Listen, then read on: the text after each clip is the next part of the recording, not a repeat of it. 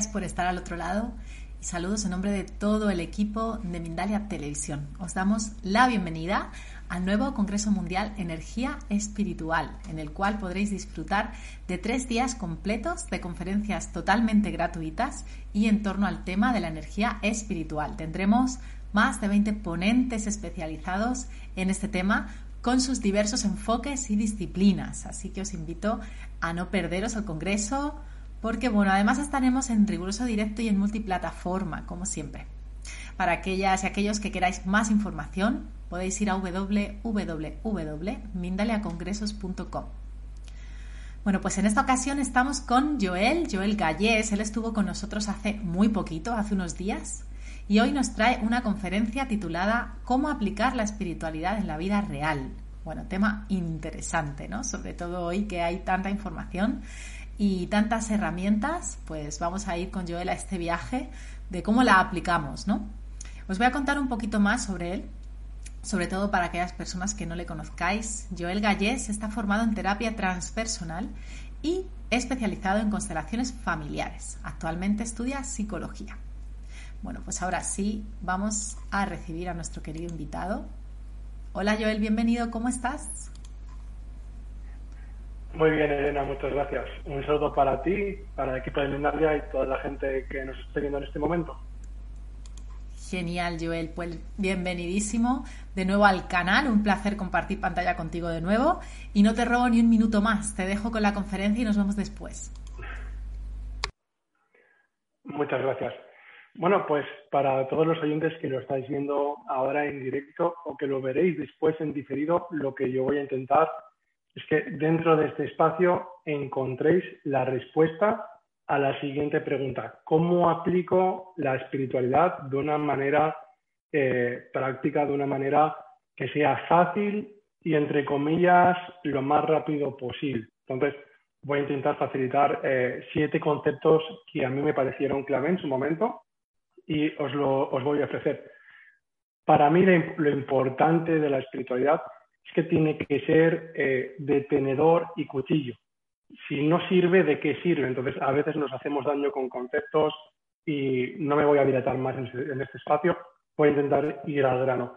Vamos a empezar por algo que, que se habla mucho, que es el amor incondicional. ¿Qué es este concepto del amor incondicional? O al menos, ¿cómo lo entiendo yo? Para mí el amor incondicional es algo que todos tenemos en el corazón, significa que podemos amar a todos como son, podemos amar a las personas como son, a la vida como es y sobre todo a mí como soy. Ahora, ¿qué sucede cuando pasa algo malo en mi vida, algo que no me gusta, algo que, que me hace daño? Y yo tengo el concepto de tengo que amar a todo el mundo de manera incondicional. Por ejemplo, esto me lo pregunta mucho la gente cuando han tenido que dejar una relación o cuando se han discutido con algún familiar o hay algún padre, alguna madre, algún hermano quizá que tengan una relación lo que se llama comúnmente tóxica. Entonces, eh, para mí lo que significa el amor incondicional es no te voy a guardar rencor en mi corazón, no voy a tenerte odio ni rabia ni nada por el estilo. Ahora bien, si en mi vida en lo cotidiano, por lo que sea, tú y yo nos hacemos daño, es mejor que mi camino y el tuyo se separen. Y si en algún momento la vida los vuelve a juntar, oye, pues es maravilloso. Pero no significa que si me estás haciendo daño tengamos que seguir viéndonos cada día. Entonces, aquí voy a dar una clave para, todo el mundo que está escuchando y es el poner límites. Poner límites es algo básico. Si tenéis boli y libreta, por favor, pues apuntar lo que os voy a decir ahora porque os va a servir para el resto de la vida seguramente. Y si no, pues podéis ver la repetición en el vídeo, pero hay tres claves para aprender a poner límites, sobre todo cuando nos damos de la mano del amor incondicional. Vas a coger una libreta simplemente y vas a hacer tres listas. Una lista con qué tengo para dar a los demás, qué tengo para dar y me gusta dar, y está genial. Esto es algo que mucha gente no se plantea, pero es importante que yo sepa que tengo para dar a los demás. El segundo concepto es qué es lo que no tengo para dar y no pasa nada si no lo puedo dar, simplemente estoy reconociendo dónde, dónde está mi límite natural y humano como todo el mundo. Y el tercero es qué tengo para dar, pero no estoy dispuesto a dar. Y esto no me convierte en mala persona, esto no me convierte en un ser tirano, esto no me convierte en nada de eso. Simplemente, si yo tengo tiempo para dar, pero por lo que sea lo voy a, lo necesito destinar a otras cosas, pues simplemente en esta época, en esta temporada, no tengo ese tiempo para, para darte, porque si no me fastidiaría a mí mismo. Entonces, esto es muy importante, estos tres cajones, tenerlos ordenados en tu vida, sabiendo que lo haces hoy, pero que mañana podría cambiar totalmente y no pasa nada. Quizá ahora no tienes tiempo para dar por cualquier circunstancia en tu vida, pero mañana esto cambia, ¿de acuerdo? Esto a mí me parece súper, súper, súper importante. Vamos a pasar a por el segundo concepto, que es el pensamiento. El pensamiento lo dirige absolutamente todo y en psicología está demostrado que cuando alguien piensa de manera positiva, y ojo aquí, no quiero aludir a nadie que tenga un pensamiento fantasioso, no quiero a nadie que, que, empiece a pensar positivamente y que le lleve a cometer errores, no se trata de eso, sino afrontar la vida de la mejor manera posible. Esto es tener para mí un pensamiento positivo. Eh, la psicología eh, demuestra que cuando tú estás pensando positivamente o de la mejor manera posible en este momento, tu cuerpo empieza a, segregar hormonas y demás que te acompañan a ser creativo, que te acompañan a mantener la calma, que te acompañan a, estar fuerte, a tener un buen sistema inmune. De la contra, si tienes un pensamiento negativo, tu sistema inmunitario ya empieza a crear eh, malestar, ya empieza a adaptarse para lo malo que tu pensamiento está creando. ¿De acuerdo? Entonces, a mí esto me pareció muy revelador entender el por qué la gente que era agradecida, la gente que tenía gratitud, la gente que, estaba en esa vibración, realmente le, iban, empezaban a, a ir las cosas mucho mejor que todos aquellos que piensan de manera negativa, de manera automática, que entran en bucle mental, que no son capaces de romper eso. Entonces, mirar, los pensamientos son físicos porque terminan creando conexiones neuronales ¿de acuerdo? Esto es muy importante que se entienda, por favor. Y que las emociones también son físicas, porque terminan creando hormonas. Y, por ejemplo, si tú pones una película de miedo, aunque tú sepas que lo que estás viviendo no es real, tu cuerpo tiene miedo, con lo cual estás pasando miedo. Esto significa que todo lo que piensas, todas las emociones que vas creando, están, te están configurando de una manera o de otra. Así que me gustaría que la gente cogiera esto de que el pensamiento lo dirige todo de una manera eh, importante. Entonces, os voy a explicar cómo creamos un poquito nuestra realidad. Primero, eh, esto es muy, muy fácil. Primero, tenemos un pensamiento que va a dirigir nuestras emociones. Eso va a hacer en nosotros que tengamos una actitud y al final una, una reacción, es decir, un resultado. Podemos decir que nuestra vida se basa en resultados. No estoy hablando de los resultados de que alguien tenga más o de que alguien tenga menos, o no se trata de eso, sino que a partir de cómo pienses vas a empezar a emocionarte, a accionarte y al final tendrás actuaciones en la, en la medida que tú pienses. Con lo cual, si eres consecuente con esto, va a cambiar automáticamente tu manera de percibir la vida. Hay una frase que escuché, no me acuerdo dónde, creo que era en una película, que decía, eh, un gran poder conlleva una gran responsabilidad, pero una gran responsabilidad también conlleva un gran poder. Entonces, si puedes, si puedes comprender, que te lo estoy intentando explicar, que tu pensamiento es algo material, que se va a materializar en ti y que de ti se va a expandir después hacia afuera, es maravilloso que se haya comprendido esto. Dicho esto, vamos a por el tercer concepto. Intento ser muy, muy escueto porque me gustaría compartir siete, siete conceptos, ¿de acuerdo? Los he comprimido y los he intentado facilitar lo máximo posible. Nos vamos ya por el tercero, que es ¿por qué repetimos patrones? Mirad, aquí es donde ya empezamos a poner la espiritualidad de una manera un poquito más práctica, ojo. Eh, ¿Por qué repetimos patrones? Yo jamás en la vida he escuchado a nadie quejarse decir, jolines, qué rollo, es que me ha tocado siete veces la lotería, qué mala vida que tengo. O que digan, tengo cinco exparejas y las cinco son guapísimas, ¿eh? No, a nadie le he escuchado decir eso. Al revés, nos quejamos de las cosas que nos molestan, nos quejamos de las cosas que nos sacan de nuestra zona de confort, nos quejamos de las cosas que no nos gustan. Y precisamente como todo es energía, como todo está vibrando constantemente, este, este concepto cada vez está más demostrado, ¿vale? No, voy a entrar ahí porque estando en Mindalia es absurdo discutir eso, ¿no? O sea, aquí todo el mundo sabe que todo es energía, entonces, eh, como todo es energía y la energía no se puede rechazar, simplemente es vibración. Si yo estoy rechazando eso, lo que me va a suceder es que se va a, repetir en alguna área de mi vida. Para la gente que todavía le cuesta entender que todo es energía, es muy fácil. Tú cuando vas y abres la puerta de la oficina, ves que ambiente hay y dices, uff, algo está pasando. O hoy va a ser un buen día. Y si no, pues te invito a dejar de pagar electricidad, que también eso es energía y vas a ver como al final vas a comprender que toda esa energía te están cobrando por ella y no pasa nada. Es maravilloso que haya alguien que nos lo haga llegar a nuestras casas. Entonces, ¿qué puede suceder? Voy a poner un ejemplo para que se entienda muchísimo mejor. Imaginar que alguien tiene el padre, que una mujer tiene el padre que es alcohólico.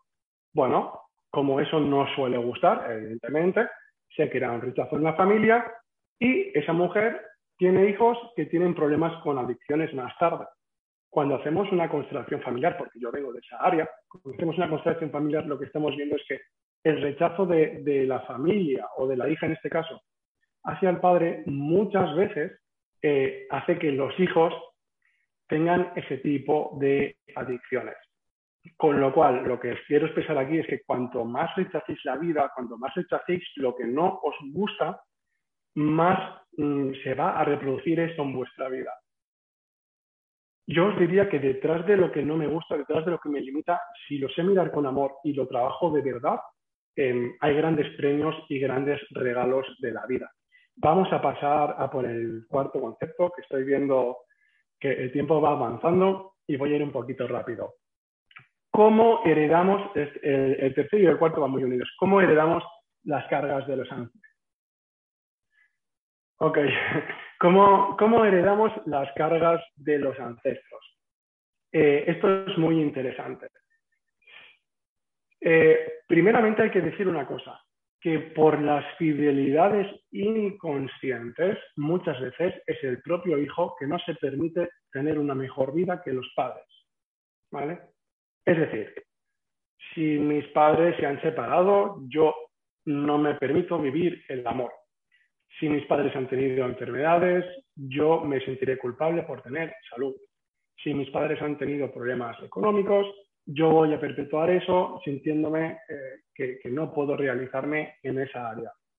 Entonces, muchas veces esas cargas las tenemos nosotros porque nos sentimos culpables de vivir mejor que las generaciones anteriores. Pero eso no tiene ningún sentido, porque si lo miramos desde el prisma eh, de generación en generación, lo que, lo que sucede es que los ancestros se sienten muy agradecidos cuando honramos su esfuerzo, cuando valoramos lo que los demás, lo que ellos han hecho, han padecido y que nosotros podamos vivir mejor. Entonces, voy aquí a poner otro ejemplo para que se entienda mejor cómo se pueden heredar las cargas de, los ancestros hacia, hacia las generaciones venideras.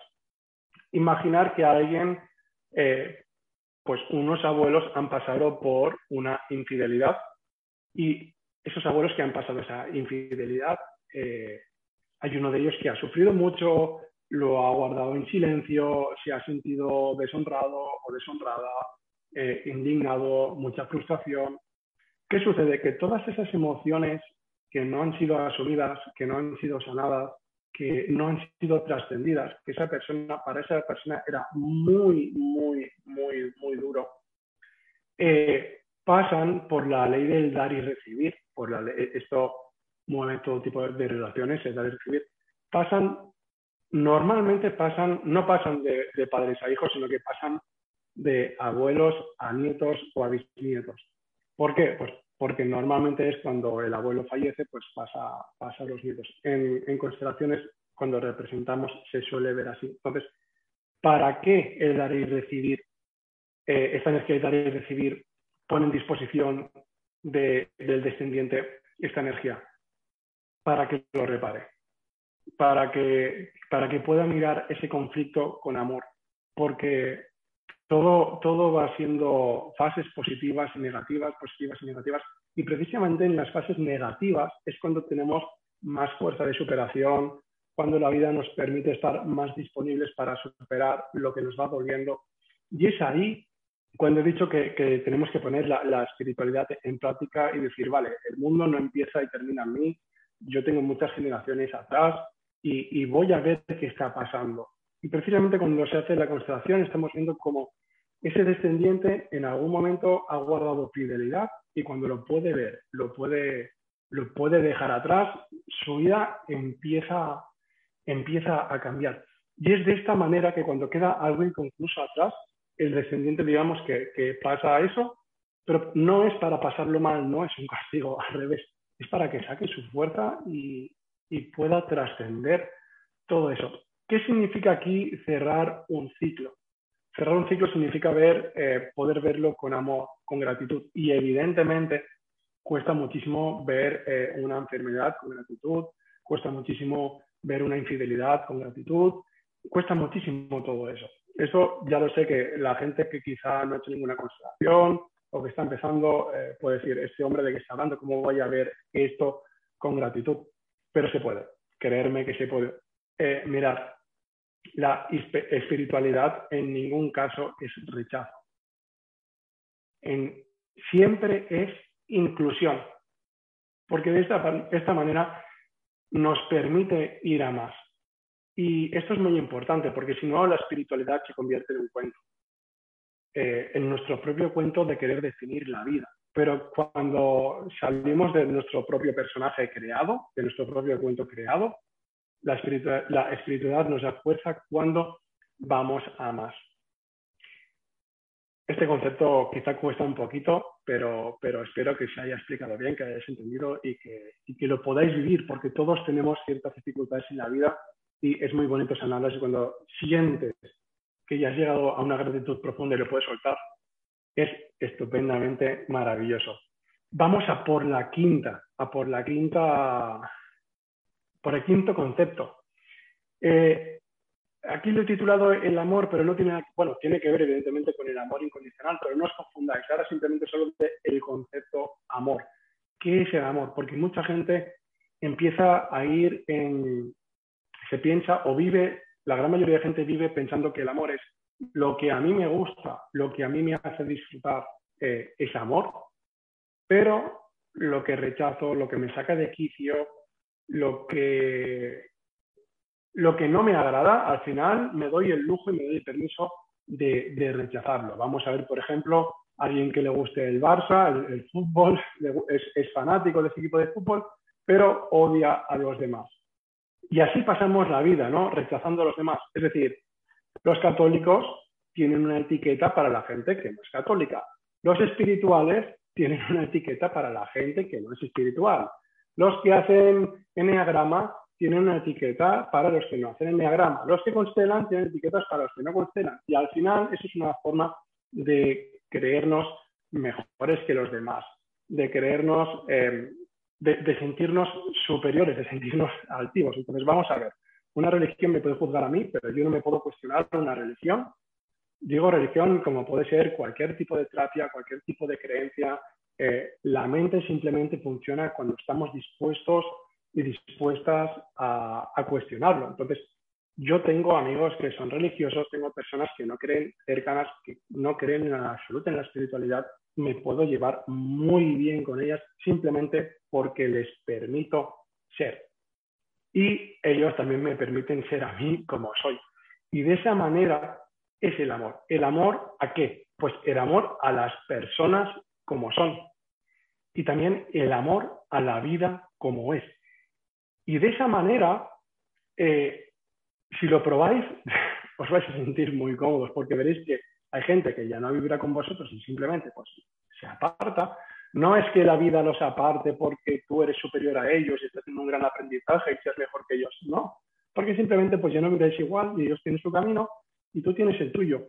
Y eso es maravilloso. ¿Qué sucede? Pues que mucha gente, por ejemplo, empieza a rechazar a los padres. Y ya que yo vengo de las constelaciones, voy a hablar un poquito de los padres. Normalmente uno prefiere a mamá o a papá y rechaza al otro. Aquí ya creamos una dualidad en nosotros enorme, ¿sí? Porque no tenemos el concepto de padres, sino, o sea, no tenemos el concepto de padres, sino lo tenemos como padre o madre. Ya estoy excluyendo a alguien encima que me ha dado la vida. Yo me pongo las manos en la cabeza cuando hay gente que dice, no, yo no tengo padre. Jolines, os voy a dar una noticia. Lo de la cigüeña no existe, es mentira, es Disney. Todo el mundo tiene un padre y todo el mundo tiene una madre. Esto es así, somos 50 y 50. Entonces, si estamos excluyendo a gente de nuestro sistema familiar, eso se va a ir repitiendo en nosotros. Entonces, el amor no se trata de lo que te gusta y de lo que te disgusta y eso es el amor. Porque eso, si te lo llevas, por ejemplo, a la pareja, es hay cosas que me van a gustar de mi pareja y hay cosas que no me van a gustar de mi pareja. No, no puedo partirla por la mitad, es decir, es así, igual que yo. Pues si empiezo a amarme como soy, empiezo a amar a los demás como son, voy a sacar una fuerza tremenda. Imaginaros que vais por un camino y encontráis una flor. Y como me gusta mucho esa flor y amo esa flor, arranco esa flor. Paradójicamente esa flor ya la he perdido, ya no la puedo amar más, me la he cargado, simplemente porque no tengo el coraje y el valor de permitirla, eh, de permitir regarla con mi amor y que ella crezca como tenga que crecer y que ella sea como tenga que ser. Entonces, esto es muy importante para mí, fue un concepto eh, muy revelador cuando entendí que el amor simplemente es, mm, yo no te amo, simplemente amo. Y cuando digo que amo, eh, hay cosas que, no me gustan y las digo y afronto los conflictos de la vida porque la vida tiene conflictos. Si empiezas a amar todo, vas a entender que el conflicto no es algo malo, porque no lo vas a ver de manera eh, destructiva, sino un camino para llevarte a algo mejor de una manera más amable, ¿de acuerdo? Y esto para mí es muy importante. Vamos a por el sexto, el desapego. Eh, mira, el desapego para mí hoy en día se está entendiendo un poquito mal. ¿Por qué? Porque somos seres gregarios, está el sentido de pertenencia y, y es maravilloso poder fluir con personas y Vamos a poner un, ejemplo. Alguien dice, yo quiero lograr mi libertad financiera. Muy bien, eso está maravilloso, pero no te puedes desapegar de todo. ¿Por qué? Porque vas a necesitar gente para lograr esa, libertad financiera. O hay personas que dicen, uff, necesito desapegarme de mi pareja. ¿Qué están queriendo decir ahí? ¿Qué están queriendo decir con necesito desapegarme de mi pareja? Significa que no saben crear un vínculo o ese vínculo por lo que sea no es sano y se independizan. Pero al cabo de un tiempo van a volver a crear una pareja, porque la vida es así. Entonces, ¿qué significa? Significa que vas a ser libre, vas a poder desapegarte de las cosas precisamente cuando entiendas el punto que he contado antes de permitir y permitirte amar a la vida como es y a las personas como son. Ahí vas a poder crear buenas relaciones y relaciones sanas. Y evidentemente vas a tener momentos que digas, mm, esto me ha molestado, pero si vas permitiendo que la vida fluya, eh, vas a descubrir muchísimas cosas y ahí vas a poder tener un desapego sano de cómo son las cosas. Las personas no te van a poseer, pero tú tampoco vas a poseer a nadie. Eso es maravilloso porque da una libertad sana en la que se pueda construir. Esto es muy importante. Eh, y vamos a por otro, ¿vale? A por otro concepto, el séptimo ya, que es el espejo como entorno. Perdón, el entorno como espejo. Me he equivocado de orden. El, el, entorno como espejo. ¿Qué sucede en constelaciones familiares? Para nosotros, y esto lo vemos mucho los que constelamos, las personas solo tienen fuerza cuando es posible que estén en su lugar. Y cuando estás en tu lugar, empiezas a notar que todo fluye. A mí me gusta llamarlo como em, siento que la vida me respira a mí yo no respiro la vida, siento que la vida me respira a mí. Y es cuando todo fluye, es cuando estoy en mi lugar, como que hay dificultades, evidentemente que hay dificultades, pero yo tengo la fortaleza suficiente para poder trascenderla. Y todo lo que me vaya a ir pasando, voy a poder ir superándolo. Y eso para mí es muy importante. ¿Por qué explico esto? Porque hay algunas veces que las personas em, se equivocan o se pueden, pueden malinterpretar un poquito el tema de la ley del espejo. Porque a veces recibo personas que me dicen, Joel, es que yo vivo una vida que no tiene nada que ver con lo que yo hago, con lo que yo siento, con lo que yo pienso. Es como si estuviera desencajado, como si estuviera fuera del lugar.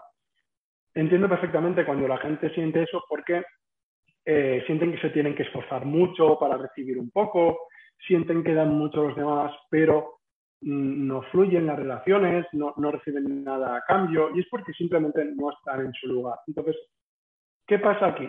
Mm, el entorno como espejo significa que no solo es tu vida. Si lo miras desde lo lejos, tienes todo un sistema familiar que te acompaña, unas cargas familiares que te acompañan, unas emociones dentro del clan familiar que te acompañan. Y a veces eh, esas dificultades lo que te permiten es, cuando las superas, vivir de una manera extraordinaria. Entonces, si tú empiezas a ponerte en armonía con tu entorno, empiezas a hacer lo que realmente te gusta, empiezas a conectar con la abundancia, con la gratitud, vas a ver que tu vida cambia, vamos, totalmente. Y aquí me gustaría explicaros algo. Todo en la vida son fases, fases positivas y fases negativas. Y si lo miramos desde la ciencia cuántica, ¿vale? La fase negativa no tiene fuerza, pero la fase positiva, mirada desde la ciencia cuántica, tampoco tiene, tampoco tiene fuerza, simplemente son haces de luz, es luz. Entonces, ¿cuándo realmente tiene fuerza eh, estas dos potencias, lo negativo y lo positivo? Cuando lo unen, cuando se unen, cuando hay ese cambio químico. Entonces, ¿qué significa eso? Que cuando miras lo positivo y lo negativo con amor, ahí es cuando crece tu, mayor eh, fuerza, cuando puedes mirar todo con amor. Eso está comprobado también. Esa fuerza nosotros eh, en la espiritualidad se suele llamar amor. Y bueno, Elena, no sé cómo vamos de tiempo que he visto que... Queda un minutito por si quieres concluir con alguna frase. Mm, lo que le podría decir a la gente es que la vida lo que quiere es ser vivida. La vida lo que quiere es, que, es que vivamos, que seamos felices y que no sirve de nada que tengamos un mal pensamiento, que vivamos en escasez, no, no, no hablo solo de dinero, sino en escasez de salud, que vivamos de manera amargada, eso no sirve para nada. Lo que la vida quiere es, que seamos todos felices y abundantes. Así que lo que os podría decir es que hagáis todo lo posible para conectar con esa gratitud. Yo un día em, entendí por qué la gente decía que la gratitud es igual a abundancia. Porque cuando hacía las cosas que directamente me, despertaban una sonrisa sin yo pretenderlo, ahí es cuando todo me empezaba a fluir. Pero cuando yo veía que mi ánimo estaba decaído, que algo estaba mal, que algo no funcionaba, que me tenía que poco a poco ir alejando de eso porque no estaba en sintonía con la vida en ese momento. Así que fíjate de tu corazón, que tiene unas neuronas estupendas que se llaman neuritas, igual que el cerebro tiene las neuronas, el, corazón tiene neuritas, y va a ser un día para tu vida estupendo. Genial, Joel, muchísimas gracias. Qué bonito cierre además. Antes de pasar a las preguntas, voy a dar una breve información de parte del equipo de Mindalia.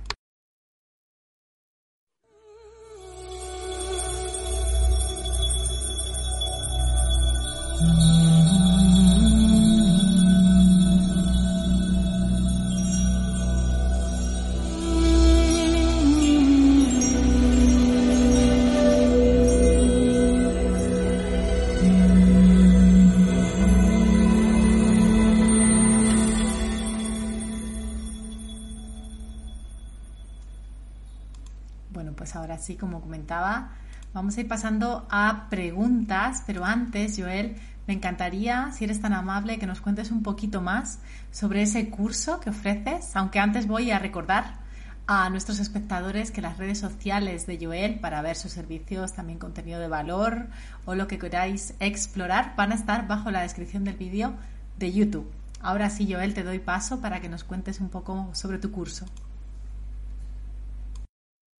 Pues me gustaría contaros que hay un curso que a mí me gusta muchísimo hacer. Normalmente lo hacía de manera grupal, pero ahora lo he pasado a hacer de manera individual. Yo lo llamo sintoniza con la vida y para mí es algo eh, maravilloso poder darlo en sesiones individuales. Lo que permite este curso primero es que la persona pueda entender y comprender cómo conectar con eso tan importante que es el destino y el, y el propósito. Porque a veces no, pensamos que hemos venido a hacer solo una cosa y no, es un sentido mucho más vasto. También es permitir que la persona pueda ser independiente del pasado y que se pueda centrar en el presente.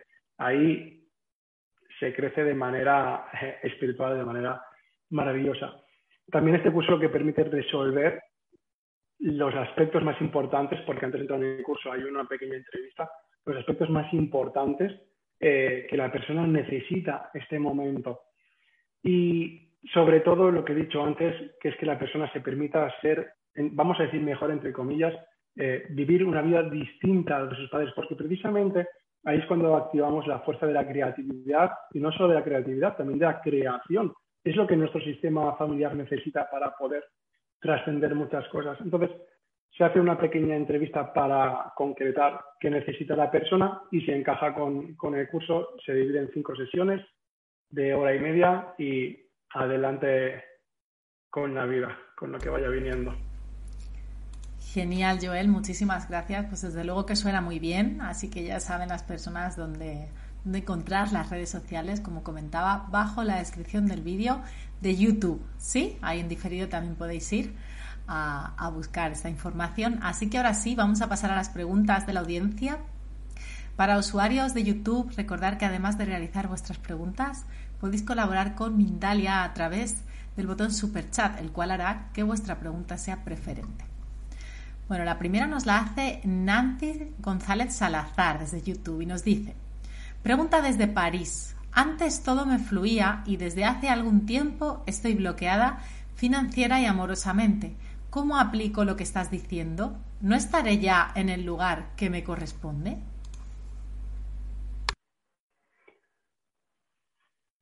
Para empezar, no creo que esté en el lugar que le corresponde, porque si se queja, no, no que sea una persona que se queje por vicio, sino si hay algo que no está funcionando, significa que no estás en el lugar que te corresponde. Eh, entonces, el motivo pueden ser varios.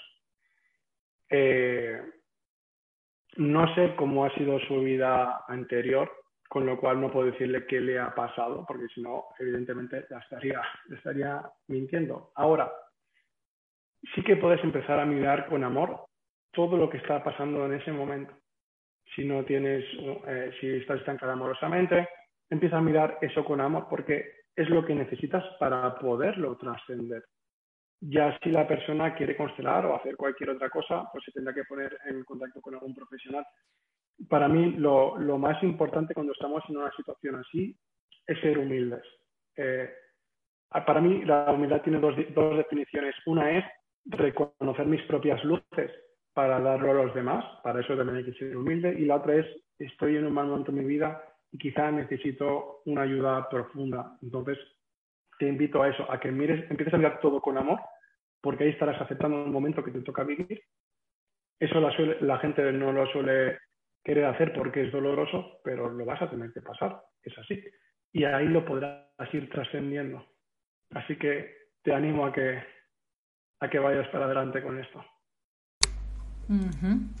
Qué verdad lo que comenta Joel, estoy súper de acuerdo, ¿no? Con esto de que hay que mirarlo con amor y con esto de la humildad también. A veces necesitamos ayuda, necesitamos apoyo y necesitamos mirar las cosas de verdad. Y es cierto que cuando ya se empieza a poner esa mirada amorosa, ¿no? Y a, y a caminar, eso que hace falta caminar, todo se comienza a colocar y, a transformar. Así que muchas gracias, Joel, porque esto responde a muchas personas, seguro también. La próxima pregunta nos la hace Giseli Orozco, que nos ve desde YouTube y nos pregunta, desde Boston, yo he avanzado mucho en mi sistema de pensamiento y me va bien en general. Mi esposo aún no resuena con este proceso, a veces me inquieta su actitud. ¿Cómo manejar la situación? Muy fácil. Primero voy a responderle algo más a la persona anterior y luego atiendo a ella enseguida. Esto va a servir para todos. Cuando yo estoy viviendo algo y me niego a vivirlo, estoy rechazando la vida. Ya no estoy viviendo, estoy mal viviendo. Y en el momento que yo acepto y me rindo a lo que hay, es cuando tengo fuerza para trascenderlo. Ahora vamos con la segunda pregunta. Cuando tú cambias tu manera de pensar, pero la pareja no, eh, es lo que suele pasar en muchas parejas eh, y, lo común que se dice es, bueno, pues déjala. No, eh, hay que amar a las personas como son, porque si no, no hay posibilidad de tener pareja. Entonces, hay dos posibilidades. O aceptas amablemente que tu pareja piense diferente y eso la convierte en una persona tan válida como tú, o simplemente mm, tú sabrás si te conviene continuar o no, pero lo que no podemos hacer es exigirle al otro que piense como a mí me gustaría que estuviera pensando. Uf, qué calvario voy a pasar ahí. Yo y la otra persona. Entonces, o lo miro con amor, amarlo como es, o no va a poder ser porque vamos a entrar en la exigencia y en la manipulación. Y paradójicamente, cuando una de las dos personas exige al otro y el otro cambia, ya se dejan de querer ya han cambiado tanto que se dejan de querer. Entonces, yo no recomiendo que toméis el camino de la manipulación bajo ningún concepto, porque eso va a destruir vuestras vidas. Maravilloso consejo también, Joel. Muchas gracias. Ahora sí, vamos con la próxima pregunta. Nos la hace Clara Isabel Leal Rojas. Nos ve desde YouTube y nos escribe desde Colombia. Un saludo a Colombia. Nos dice, ¿qué nos aconseja hacer para conectar con nuestro presente e integrar la espiritualidad en nosotros, en especial en esos momentos donde nos sentimos vacíos. Normalmente cuando nos sentimos vacíos es porque hemos rechazado en constelaciones familiares a papá o a mamá. En ese momento yo ya me siento vacío automáticamente. Entonces, lo que le recomiendo es que revise a quien no quiere querer, que te hace sentir vacía. El ser humano no está diseñado para no querer a los padres, lo siento, por mucho que moleste, a veces es así. Entonces, ¿a quién no quieres querer? ¿A quién le estás negando el amor?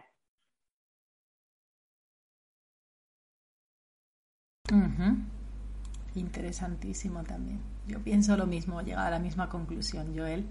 Y bueno, sí, es interesante también mirar ahí. Así que muchas gracias. Vamos a la próxima, que nos la hace Lidia. En esta ocasión nos ve desde YouTube también. Y ella es de España. Nos dice, ¿cómo manejar un ambiente laboral muy negativo para que no afecten nuestra energía y pensamientos? Gracias.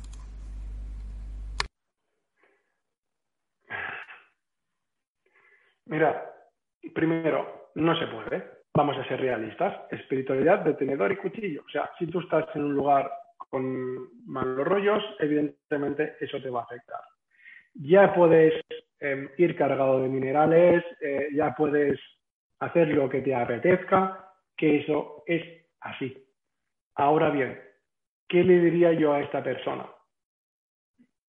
Pues cuando se hace una yo le puedo responder desde el punto de vista de constelaciones, es decir, cuando hay un desorden en mi vida, en el trabajo, normalmente es porque en mi familia también está el mismo desorden.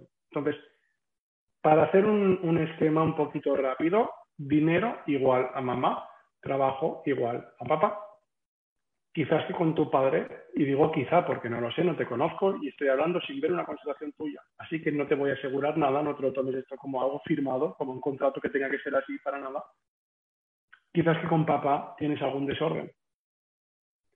Eh, las personas que han tomado a su madre suelen tener bien la abundancia y las personas que han tomado bien a su padre suelen tener la fuerza para adaptarse bien a la vida. Más o menos. A grandes rasgos vendría a ser eso. Muchas gracias, Joel. También muy interesante. Bueno, ahora sí estamos llegando al final. Y nada, yo quería agradecerte que hayas vuelto a Mindalia, además tan cerquita de la otra conferencia. La verdad que Está, está genial, ha sido un placer para mí acompañarte. Y nada, darte las gracias de parte de todo el equipo y también por participar en el Congreso. Y bueno, te voy a dejar que tú también te despidas de nosotros, de la audiencia, por supuesto, y también que nos dejes algún detallito más sobre tu curso, cuándo, cuándo podría comenzar o dónde se encuentra, dónde te encuentran estas personas y, y algo así. Vale. Primero, pues para despedirme, quiero agradecer a todo el equipo de Mindalia y que sé que hacéis mucho trabajo y mucho esfuerzo y, lo quiero reconocer aquí.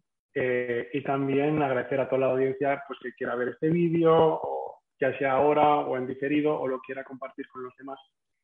Para el tema del curso es muy sencillo. Se hace, como digo, una entrevista para ver qué es lo que realmente necesita la persona. Simplemente tiene que contactar conmigo. Yo mismo vamos, le voy a atender y voy a ver qué, qué, qué es lo que está pasando en su vida, qué, qué problemas tiene y voy a ver si, si, este curso le encaja. Si no le encaja, voy a orientarle hacia otro si puede ser y si no, pues a, hacia lo mejor que le pueda dar en, en, ese momento. Así que es tan fácil como ponerse conmigo, que se ponga en contacto conmigo y, y vamos a ver cómo podemos encajar eso.